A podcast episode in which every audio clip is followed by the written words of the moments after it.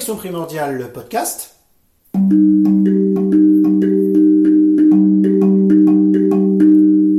Santé, mouvement, réflexes primordiaux, mode de vie, périnatalité. Avec Paul Landon Et Ludivine Daubry, du centre de formation Le Plaisir d'apprendre, www.apprendre.org.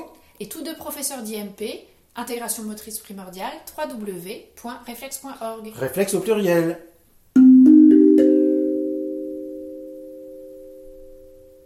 Aujourd'hui, j'ai la chance d'accueillir Yannick Repeco, qui est en train d'animer une formation chez nous au centre de formation Le Plaisir d'apprendre, et qui a plein de choses à, partager. Ça fait euh, quelques années qu'on se connaît, et j'avais quelques questions que je voulais lui poser, et j'espère que ça va vous, intéresser. La première de ces questions, Yannick, eh ben, c'est présente-toi. Voilà, qui es-tu euh, Euh, bonjour à tous. Donc, je m'appelle Yannick Repeco. Euh, en effet, donc euh, j'anime euh, là pour la première fois à l'IMP la formation de posturologie réflexe primordiale, qui, comme son nom l'indique, est une formation qui mélange la posturologie et les réflexes archaïques. D'accord. Alors, c'est quelle est ta formation de base? Alors, ma formation de base, c'est une formation de podologue avec un DU de podologue du sport. C'est vrai que j'ai un parcours là-dessus qui peut surprendre puisque je viens d'une formation plutôt euh, de biomécanique au départ. qui m'a conduit à faire un, à passer un diplôme d'ostéoéthiopathie. Euh, j'ai fait, euh, c'est vrai, quand même pas mal de formations euh, en posturologie, euh, disons plusieurs euh, connues. Et puis, naturellement, dans ce processus, se poser des questions, c'est vrai, des, des- des manquements, des maillons, des réflexions, qui m'ont conduit à étudier les réflexes archaïques, Ouais. dans vos formations notamment. Ouais, ouais, ouais. Donc justement, vers, vers quelle année tu as entendu parler euh, à peu près pour la première fois des réflexes archaïques? Donc la première fois que j'en ai entendu, c'était dans une discussion euh, avec des collègues. euh, donc je pense que ça doit remonter dans les années 2012-2013. euh, de, oui, de collègues qui avaient fait une, vos formations. Donc à l'époque, je ne vous connaissais pas du tout. hein. Mhm, mhm. Et c'est seulement deux ans plus tard que je me suis décidé à, à franchir le pas. Euh, donc c'était vers 2015 que j'ai fait la première formation en IMP. Euh, voilà, globalement. D'accord. Donc à connaissance et évolution, qui est un centre de formation. Oui, euh, c'est vrai que c'était par le biais de connaissances et évolution, puisque en, en tant que podologue, bah, enfin, on échange beaucoup sur les formations dans nos réseaux. Et connaissances et évolution proposait euh, déjà, et je crois que c'était les seuls, enfin, peut-être tu m'arrêtes si je, Ouais. Euh, si, je- me trompe, mais qui proposaient euh, vos formations. C'est à l'époque, ça faisait déjà quelques temps que j'allais dans ce centre de formation, qui est le premier qui a accueilli, euh, à notre connaissance, enfin, qui, en tout cas, c'est les premiers qui ont accueilli l'IMP, ça c'est sûr, et qui proposaient donc des formations à l'IMP aux podologues. Et je peux leur tirer un grand coup de chapeau parce que grâce à eux, on a été connus dans plein d'autres réseaux, et ensuite on est intervenu dans plein d'autres endroits. Et l'IMP s'est super répandu, entre autres par la réputation euh, de, de connaissance et évolution au- au niveau des publics, des professionnels. C'est ce qui fait sûrement le fait qu'il y a autant de podologues formés au Ouais, réflexe ouais. aujourd'hui. Il y a énormément de podologues qui sont formés au réflexe, en particulier à l'IMP, grâce à Connaissance Évolution, qui est quand même un énorme euh, truc qui forme des centaines et des centaines de personnes par an. Et on a la chance d'être depuis, je crois que ça fait au moins six ans, au moins six ans que je suis dans leur, qu'on est dans leur catalogue avec nos formations euh, d'IMP. Donc ça c'est c'est chouette. Alors justement, donc tu t'es formé à l'époque, tu as suivi le cours bah, l'alphabet du mouvement. Oui, le premier Et cours alphabet voilà. du mouvement. ouais. Qu'est-ce que ces connaissances sur les réflexes archaïques, et en particulier qu'est-ce que l'IMP a changé, euh, qu'est-ce que ça t'a apporté dans ta pratique professionnelle de podologue? Bah, de podologue, posturologue, faut Ouais, dire, parce ouais. que c'est ça, c'était la vision globale du corps. Euh, J'étais déjà dans un processus de réflexion, euh, comme on, on est tous à, à se poser des questions sur tout ça, euh, d'observation de, la posture, de constat, et euh, et il y avait quelque chose qui, qui semblait manquer dans, dans l'analyse posturale, c'était comment s'acquiert cette posture. Et comment s'acquiert cette posture? On est obligé de rembobiner le film et, et de se dire depuis l'enfance, qu'est-ce qui a changé entre un nouveau-né qui par exemple n'a pas de courbure lordose, qui est en syphose, Mhm. qui n'a pas de tonus musculaire, et un adulte euh, asymptomatique avec une posture qui semble être euh, équilibrée et, et comment dire, stéréotypée. Quoi. Ouais, ouais, ouais. Donc c'était comment s'acquiert notamment euh, ces courbures, ce Mhm. tonus musculaire, ces chaînes musculaires, parce que c'était ça aussi la grande question. C'était dans la recherche et le lien avec les chaînes musculaires. Et, euh, et en effet, euh, il y a eu une véritable explosion quand j'ai fait ce séminaire, parce que d'un coup, c'était pas juste ça se passe à peu près comme ça. Je me suis rendu compte que tout était très précis dans les mécanismes, qu'ils étaient nommés, qu'ils existaient, Mhm. connus, identifiés de la médecine. Euh, simplement, on n'en avait pas entendu parler. Mhm. C'est-à-dire tous les aspects entre les réflexes archaïques, les réflexes primordiaux, et la posture. Tout comment ça se développe chez le bébé, tout ça, ça t'a apporté une compréhension Ah oui. autre que celle que tu pouvais avoir. Moi, dans ma réflexion, si tu veux, sur euh, comment s'acquièrent les chaînes musculaires, parce que Mhm. on en parle beaucoup de ces chaînes musculaires, mais euh, même de se dire que ça existe, enfin, c'est déjà une curiosité en soi. Et surtout, on se dit, euh, à la naissance, il y a forcément une progressivité dans tout ça. Mhm. Et, euh, et le mécanisme, c'était vraiment de, de comprendre justement comment, pourquoi y a-t-il une chaîne antérieure euh, qui est différente de la chaîne latérale qui va pas fonctionner euh, neurologiquement euh, pareil, etc. Donc je sais pas si on prend un exemple simple, un réflexe du nombril, pourquoi ça peut avoir autant d'importance et autant d'impact sur toute la flexion du tronc Mhm. et pas que. Mhm. Euh, pourquoi il y a des liens après euh, sur les étages différents, notamment avec la bouche et la mâchoire? Mhm. Enfin, plein de questions euh, qui, qui étaient où on trouvait une logique, à la fois musculaire et neurologique. Et alors, est-ce que cette compréhension, du coup, ça c'est toujours euh, très intéressant, évidemment, en tant que professionnel, de comprendre euh, ce qui se passe, mais est-ce que ça, du coup, comment ça a changé d'un point de vue thérapeutique, d'un point de vue de tes interventions, concrètement les choses? Parce que je sais pas, un podologue c'est censé, même posturologue, faire des semelles. En quoi ça change les choses? En quoi ça change les choses d'un point de vue thérapeutique Dans ta manière d'appréhender euh, tes patients? Bah, si tu veux, une fois Si que c'est le cas, peut-être ça n'a rien changé, peut-être ça t'a juste apporté des informations et puis t'es content. Ah mais- bah si, ça a changé quand même beaucoup de choses. La preuve, on aboutit aujourd'hui sur, euh, sur une formation et euh, même une technique qui est, euh, qui est quand même assez nouvelle, je pense. euh, et, qu'on- alors pour le, pour le nommer, du coup, moi c'est une spécialité, même j'ai l'impression qu'on a fait bouger les lignes de la posturologie aujourd'hui. Mhm, mhm. Et c'est pour ça que j'appelle ça posturologie réflexe. Parce que c'est c'est en, comment dire, en faisant ce lien qu'on a, qu'on a, qu'on est devenu euh, précis et qu'on a pu, euh, nous en tant que podologue, par un élément sous le pied, réussir à agir à distance de manière précise. Alors c'est un truc qu'on savait déjà faire. Euh, agir sur des chaînes musculaires, agir à redresser quelqu'un, l'amener vers l'arrière vis-à-vis de son centre de gravité ou, euh, ou quoi. Mais euh, d'un coup, on savait sur quel mécanisme neurologique on pouvait Mhm, travailler. mhm. Et on peut le nommer. Donc ça, c'est intéressant. Et ça, de- ça précise les choses en Mhm, posturologie, mhm. en fait. Tu veux dire que, par exemple, nous, en IMP, on enseigne euh, à évaluer des réflexes archaïques, est-ce qu'ils sont, dans notre jargon, dit intégrés ou pas, ou au contraire positifs ou pas, et en fonction de ce qu'on voit, on va proposer à la personne, euh, en général, des mouvements ou des intégrations tactiles ou différentes choses que la personne peut faire chez elle pour inhiber son réflexe et faire en sorte qu'il soit euh, bien intégré. Donc toi, tu es en train de me dire que, en tant que podologue, posturologue, tu peux évaluer les réflexes, te dire, tiens, ça, ça me dit des choses sur le développement de la personne, sur ses chaînes musculaires, etc. Intervenir au niveau de tes semelles, de tes, de tes éléments, et avoir non seulement une...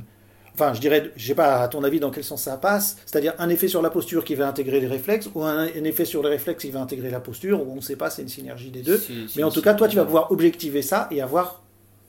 Voilà, explique-nous ça, Oui, euh, c'est- d'actions ça- moi, ça me paraît évident aujourd'hui quand j'en parle, et puis euh, bon, à force de, de le répéter en formation maintenant.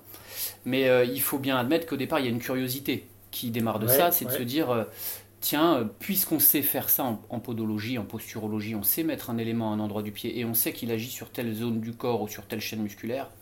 Quand j'ai fait tes formations, la première question que je me suis posée sur certains tests, c'est est-ce qu'on ne peut pas mettre un élément à cet endroit-là? Mhm. Donc au départ, c'est juste une curiosité. Et il se trouve qu'avec beaucoup de surprises, euh, les résultats ont été tout de suite frappants. Mhm. Euh, je pense à une expérience qu'on avait vécue sur un séminaire, c'était sur un RTAC, une personne qui avait un énorme euh, réflexe tonique asymétrique du cou. Et, euh, et puis je me dis, tiens, on va tester un truc. Et je prends deux clés, deux clés de, de serrure, hein, de, Ouais, c'est porte, que je ouais. viens, voilà, de porte, que je viens glisser sous son pied à un endroit précis du pied. Et il se trouve que immédiatement on Mhm. inhibe le réflexe. réflexe. Donc là, évidemment, euh, tout de suite, on se pose des questions. Mhm. On se demande, euh, alors qu'est-ce qu'on a fait exactement, pourquoi ça agit, etc. Et donc c'est le Mhm. processus, c'est le point de départ d'une réflexion qui a été euh, beaucoup plus loin, puisqu'on a aujourd'hui quasiment des éléments pour, pour, pour la totalité des gros réflexes Mhm. qui ont un impact sur la posture. Ça, ça m'intéresse beaucoup parce que si tu veux, dans les différentes recherches qui existent sur les réflexes archaïques, ça a été fait, comme tu le sais, presque toutes les recherches, du moins dans les méthodes d'intégration des réflexes, par des psys. Par exemple, euh, Peter Blight, le psychologue anglais, lui, ce qui l'intéressait, c'était le lien entre les réflexes archaïques et les problèmes cognitifs, les enfants dyslexiques, etc. Svetlana Mazgutova, qui est docteur en psychologie, elle a aussi développé énormément de choses. Elle, ce qui l'intéressait, c'est les, les, personnes en situation de handicap et de voir qu'est-ce qu'on peut faire et qu'est-ce que ça peut changer au niveau de leur fonctionnement, là aussi cognitif, intellectuel. Et puis, euh, toi, tu es en train de me. Et, mais moi, en cours, j'ai toujours dit que les réflexes avaient un impact sur ce que j'appelle les trois sphères la sphère cognitive, la sphère posturale et la sphère émotionnelle. Et donc là, tu es en train de me dire que via des tests de posturologie, de podologie et des éléments concrets, tu peux voir ce lien et l'utiliser dans ta pratique professionnelle entre les réflexes archaïques, leur inhibition et la posture d'une personne qui vient de voir, a priori pas pour, comme les gens viennent me voir, des difficultés d'apprentissage, mais pour des, douleurs ou des problèmes de, dos ou ah oui, oui, absolument. C'est vrai que la, posture, là, est un trait d'union, j'ai envie de dire. Mmh. C'est mmh. l'interface entre ce que tu viens de, nommer, c'est-à-dire euh, l'émotion, euh, et, le, cognitif. Et le cognitif. Ouais, tout à fait. Et, euh, et d'ailleurs, tout le, enfin, il faut systématiquement se remettre en tête pourquoi. Mmh, mmh, mmh, pourquoi euh, il y a un lien dans cette posture, c'est que cette posture, elle s'est acquise. Aujourd'hui, on observe quelqu'un debout, admettons, en statique, mais on est en train d'étudier toute son histoire, c'est-à-dire de comment ça s'est produit. Avant d'être debout, il est passé horizontal et il a produit du mouvement, il a produit des efforts, il a créé des connexions et de la maturation neurologique. Donc en fait aujourd'hui, c'est vrai que quand on regarde une posture, il faut être conscient qu'on ne regarde pas que quelqu'un qui est en statique. Mm. On est en train d'étudier toute sa dynamique même de nouveau-né. Donc oui, ça fait, euh, quand on sait que le, moteur et le cognitif sont directement en lien, c'est-à-dire que c'est à partir de, la motricité que vient se développer les capacités cérébrales, oui, euh, évidemment, euh, la mm. posture va être un lien important. Et, et en effet, aujourd'hui, nous, notre métier en tant que posturologue, c'est justement de savoir équilibrer cette posture, euh, de la réguler euh, sur différents plans, que ce soit musculairement ou neurologiquement en fonction des, approches.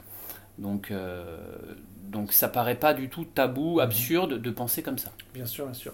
Alors moi, comme tu sais, à la base, ce qui m'intéressait, ce qui, ce qui, ma pratique de cabinet de 30 ans de pratique en cabinet, c'est le travail avec les enfants en échec scolaire. Donc moi, j'ai toujours dit, euh, je vais toujours, c'est comme ça que je me suis amené à travailler sur le réflexe archaïque, c'est pour faire ce lien avec la cognition, la lecture, l'écriture, etc. Et j'ai constaté, grâce aux travaux de Paul Denison en particulier, qu'en améliorant la posture des enfants par des mouvements style brain gym ou autre, on améliorait leur cognition. L'enfant qui, c'est tout bête, qui s'assoit mieux, qui est dans une meilleure posture, qui marche mieux, qui est mieux debout, eh ben, il, est plus apte à se concentrer, etc. Est-ce que toi, à ton niveau, parce que et, aussi, pardon, dans mes formations, on rencontre souvent euh, au départ, moi j'ai travaillé avec par exemple des gens qui sont des orthophonistes ou des enseignants, a priori ils s'intéressent qu'à l'aspect cognitif des choses, et nous on leur dit voilà, il faut travailler la posture, il faut faire des mouvements physiques pour améliorer la cognition. Donc ils viennent pour du cognitif, on leur fait faire du physique. Toi, tu vas faire des choses physiques, est-ce que à ton niveau tu peux voir, tu regardes peut-être pas ça en tant que podologue, mais les gens ils viennent te voir parce qu'ils ont mal au dos, parce qu'ils ont des, choses, euh, des douleurs, etc. Mais est-ce qu'à ton niveau, du coup, en jouant sur cette interface-là, tu peux dire, tiens, je travaille sur sa posture, mais il me dit, ça va mieux au niveau cognitif, je me concentre mieux, je suis plus à l'aise, euh, je mémorise mieux, ou ça va mieux au niveau émotionnel, je suis mieux dans ma peau, euh, j'ai plus confiance en moi, etc. Est-ce que c'est une, observation que tu as faite ou quelque chose qui t'intéresse ou... Oui, ça nous intéresse beaucoup, c'est clair, ça m'intéresse beaucoup. C'est des, des, questions qu'on continue de se poser. Moi, personnellement, j'en suis convaincu, mais ça fait pas tout. Et euh, je j'oublie pas de, dire aux parents, quand je vois un enfant, par exemple, parce que mmh. c'est vrai qu'on mmh. traite aussi bien de la douleur chez l'adulte, grâce à ça, que évidemment des, traitements d'enfants euh, qui sont suivis par d'autres thérapeutes. J'oublie pas de dire aux parents à chaque fois, euh, quand, quand, quand, quand, on aborde des gros réflexes où on sait qu'ils sont en lien particulièrement avec ces problèmes cognitifs, de, d'être attentif, mm, mm. de voir si on observe des changements mm, comportementaux ou d'apprentissage. Et par définition, c'est difficile à quantifier quand même, c'est très abstrait. Souvent les parents déjà... Euh, ils les voient tous les jours, les enfants, et mm. évaluer les, les, les, progrès sont compliqués pour mm. eux. Donc j'ai pas de réponse à, 100% là-dessus. Moi j'ai le sentiment que oui. Quand même, en tout cas en libérant du mouvement, en libérant des, possibilités sur la posture, j'ai le sentiment qu'on favorise tout ça. Mais évidemment que nous, euh, à notre niveau, euh, on n'est largement pas suffisant et qu'il faut qu'en parallèle, ça soit pris en charge par les autres thérapeutes, euh, que ce soit l'orthophoniste, l'orthoptiste, il y a des problématiques là-dessus, tous les accompagnants qu'il peut y avoir en brain gym, en éducation kinesthésique. Et c'est bien cette multiplicité mm. des intervenants qui va emmener l'enfant au plus loin possible de, dans ses possibilités. Très bien. On se contente de libérer les possibilités à notre niveau. Super. Alors, juste encore deux, deux trois petites questions sur, sur ton approche, la posturologie réflexe primordial. Donc aujourd'hui, cette formation, elle s'adresse à qui? Alors aujourd'hui, elle s'adresse principalement à des podologues. C'est vrai que ça porte le nom de posturologue, mais euh, moi étant au départ, euh, voilà, podologue, même si j'ai évolué euh, sur, sur d'autres choses, elle s'adresse principalement aux podologues, puisque l'originalité euh, de, la technique, c'était quand même de pouvoir proposer à, mes collègues mhm. tout simplement bah, ce qu'on savait, notre savoir-faire, quoi, remettre mhm. au, cœur de notre profession notre savoir-faire, pour dire oui, avec les semelles, on peut faire énormément de choses. Mhm. La preuve, regardez, on va inhiber immédiatement un schème réflexe. Là, c'est instantané. Hein. On a un schème réflexe, on l'inhibe de manière instantanée. Alors, inhiber ne veut pas dire intégrer. Et c'est vrai que euh, au départ, c'était une question que je me suis posée, on en avait mhm. discuté d'ailleurs, mhm. et on se rend compte que à force euh, d'avoir une information qui en permanence inhibe, mhm. eh bien, euh, on a des réflexes qui s'intègrent uniquement par ce biais-là. Et donc, ça c'est magnifique pour un podologue de pouvoir, à son niveau, participer à des choses comme ça qui ont un impact quand même sur la vie des gens quoi, et des enfants.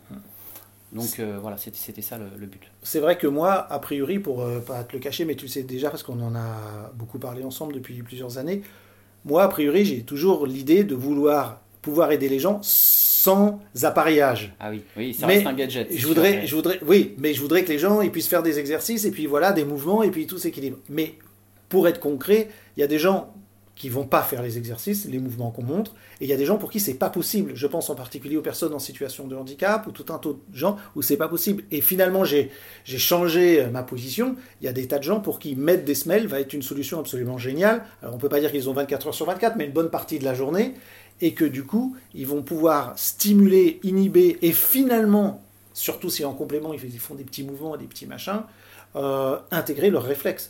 Et ils n'auraient pas pu le faire autrement. Euh, Ludivine, elle reçoit, je sais, des, fois des, patients en situation de handicap qui vont faire une demi-heure, une heure de mouvement par jour, et même certains plus. Tout le monde ne peut pas se permettre de faire ça, ni n'a la possibilité financière, ni en temps d'avoir quelqu'un pour te faire faire à ton enfant euh, une heure de mouvement par jour. Les semelles, évidemment, ça ne va pas résoudre tous les problèmes, mais ça crée une stimulation quotidienne permanente qui va aller dans, le bon sens à mon avis. Et donc euh, j'avoue que devant les résultats et devant le fait qu'il y a des cas où moi je ne peux pas toucher les gens, euh, les semelles peuvent être euh, certes un, gadget ou un outil, mais très utile et qui va vraiment aller dans le bon sens. c'est, moi je le vois comme ça aujourd'hui, c'est comme une séance d'ostéopathie en permanence, tout le pied. Super, vraiment. Qui, qui, va d'ailleurs venir en... Enfin, moi, c'est souvent le cas, par exemple, avec les automassages. Je dis bien que les automassages, ça remplace pas l'ostéopathie, mais en même temps, tu peux pas vivre avec ton ostéopathe qui te fasse des séances tous les jours. Or, les automassages, tu vas les faire tous les jours. Moi, je vais chez l'ostéopathe régulièrement, plusieurs fois dans l'année, mais au jour le jour, c'est les automassages qui vont m'aider. On a besoin des deux. Et voilà, c'est là où je trouve que les semelles prennent toute sa place, en plus d'autres approches, bah, puisque toi, en plus, tu fais de, de, l'ostéo-éthiopathie euh, et d'autres approches, euh, je suppose que... Après, je te rejoins complètement dans l'idée que les gens doivent se prendre en charge aussi à un mmh. moment donné. Hein. et c'est un mode de vie, et c'est bien, comment dire, nos, sociétés, les conditionnements qu'on vit qui, qui euh, font qu'on désintègre beaucoup, de, choses. Beaucoup de choses. Donc ça, ça reste euh, une prise de conscience de toute façon de, mode de vie à avoir. L'avantage, j'ai envie de dire, juste des semelles, c'est que c'est un traitement passif. C'est ça. Et euh, on va avoir l'information de manière passive. Donc, euh, Ludivine, Ludivine, elle dirait pas passif parce que elle aime pas ce mot-là. Elle dirait réceptif. La personne est réceptive, elle reçoit une information permanente. parce ah que passif, ça donne l'impression je fous rien. Toi, tu fous rien consciemment, mais ton corps, il travaille sacrément. Ah, Donc elle, dirait c'est réceptif. En fait, c'est une terminologie de Denison. Denison, ils disent quand on est thérapeute, soit la personne à un moment donné elle est expressive, elle agit, elle fait son mouvement, ou elle est réceptive. Quand tu fais de l'ostéopathie, tu peux. Oui, elle est passive, mais en fait, elle fait pas rien parce que son corps, ses fascias, travaillent sacrément. Donc, euh, Ludivine, en suivant Denison, elle dirait euh, réceptif plutôt que passif. Ouais, ouais, non, je suis Ouais, d'accord. ouais, voilà, C'est passif la- dans le sens où la personne, elle a, elle a pas à y penser. Mm, mm, Voilà, mm, mais par contre, il se passe des tas de trucs dans son corps. Alors, pour terminer, concrètement, qu'est-ce que tu, qu'est-ce qu'un un posturologue ou un podologue, puisque ça s'adresse au podologue, euh, apprendrait dans ta formation? Il apprendrait à tester les réflexes d'une autre manière qu'on le fait en IMP. Il apprendrait à rééquilibrer les réflexes d'une autre manière, mais complémentaire de ce qu'on fait en IMP, grâce, grâce au SMEL. Il apprendrait à faire le lien, tu me dis si je me trompe, entre les réflexes et les chaînes musculaires. Oui, Il aurait des petits éléments de neurologie, de posturologie, de différentes choses comme ça. oui, oui, ça, ça sera ça. C'est très le- concret le- ta formation, c'est ce que je veux savoir. Si les gens ils ressortent, est-ce que le lendemain dans leur cabinet ils ont des outils qu'ils peuvent utiliser, qui va leur apporter quelque chose de nouveau sans se dire je dois faire un autre métier et que ça me chamboule tout. C'est vraiment un truc qui va être complémentaire. Non, non, une fois qu'on a suivi la formation, c'est euh, pour ceux qui veulent le mettre en place, ça peut être immédiat. hein. Il y a, Mhm. il y a pas de, Mhm. on utilise des tests simples, connus, euh, identifiés en posturologie, Ouais, euh, très simples et qui ont- auront cet avantage, c'est de déterminer si un réflexe est présent, qui soit présent, donc on va dire actif, oui, euh, qui soit actif à 100% ou à 5%. d'accord. On le détectera par des tests très simples, parce qu'on considère en posturologie que même s'il est présent à 5%, peut-être qu'il peut être pathogène. Mhm, mhm. Donc ça, c'est des tests très simples. un grain de sable peut bloquer toute la machine. Absolument, vraiment. Euh, surtout en neurologie, si tu veux. L'interrupteur, il n'est pas à moitié baissé. Oui, il est comprends. baissé ou il est, ou il est Mhm. allumé. Et euh, à 5% de. C'est de comme le signal d'alarme. Soit il- Ouais. parce que souvent avec le divine on dit les réflexes c'est comme un signal d'alarme. Si le signal d'alarme il sonne en permanence, euh, ça gêne quoi que tu fasses. Et il sonne pas un tout petit peu ou moyennement. Il sonne ou il sonne pas. C'est tout à fait très très bonne. Donc du Voilà. coup, c'est c'est vrai que le, le, le principe, ça va être euh, le diagnostic facile, Ouais. ouais. rapide, Mhm. où on va faire un scan de la posture. Et après la réponse par les éléments euh, qui, qui est très classifié, très euh, identifié. D'accord. Et donc que tu peux objectiver tout de suite puisque tu vas réutiliser, je suppose, les mêmes tests une fois les éléments mis et constater que cette fois-ci tu as plus 5, 10 ou pourcent ou 50% Exactement, et que c'est tout totalement neutralisé si Oui, je oui, peux dire. oui. Donc là, sur un test de Basani, par exemple, euh, on fait euh, euh, neutre, on a une balistique de départ, on fait un schème, un réflexe, on voit si ça perturbe ou si ça améliore, on met nos éléments en rapport, on voit ce que ça change, et donc si, si l'élément est bien toléré par le corps, on a tout de suite une réponse positive. Super. Ouais. Très bien. Et on considère qu'à ce moment-là, eh bien évidemment, il y a une forme de reprogrammation posturale qui s'installe dans le temps. Mhm. Et on respecte ces délais-là parce que c'est vrai qu'on retrouve à peu près les mêmes, euh, du 6 à 8 semaines euh, pour de la, de la reprogrammation Ah oui, posturale. D'accord. La même chose que ce que nous on trouve avec nos, nos mouvements. Donc ça, Pour les réintégrations, ouais, tout à fait. Ça c'est intéressant. Donc là, il faut revoir les gens après et, et- et suivre un traitement euh, euh, sur du moyen terme, mais, euh, Super. mais ça se passe bien. ouais. Très bien, très bien. Écoute, merci beaucoup pour, pour tout ça. Peut-être que il y a une dernière chose que tu veux partager euh, avec les auditeurs de notre podcast ou euh, que tu veux Eh ben, dire. euh, écoutez, euh, merci, merci beaucoup de, de m'accueillir. On est très content donc du coup de, de pouvoir proposer cette formation chez vous là, à Mhm. l'IMP. On espère que ça continuera et, et, félicitations pour votre dynamisme parce qu'on voit que ça bouge dans tous les sens. Vous bossez, vous bossez et, et voilà, bah, on, on continue de notre côté aussi. Super. Très bien, bah merci beaucoup Yannick. Merci à vous. Et puis bonne fin de séminaire. Au revoir. Ouais, salut.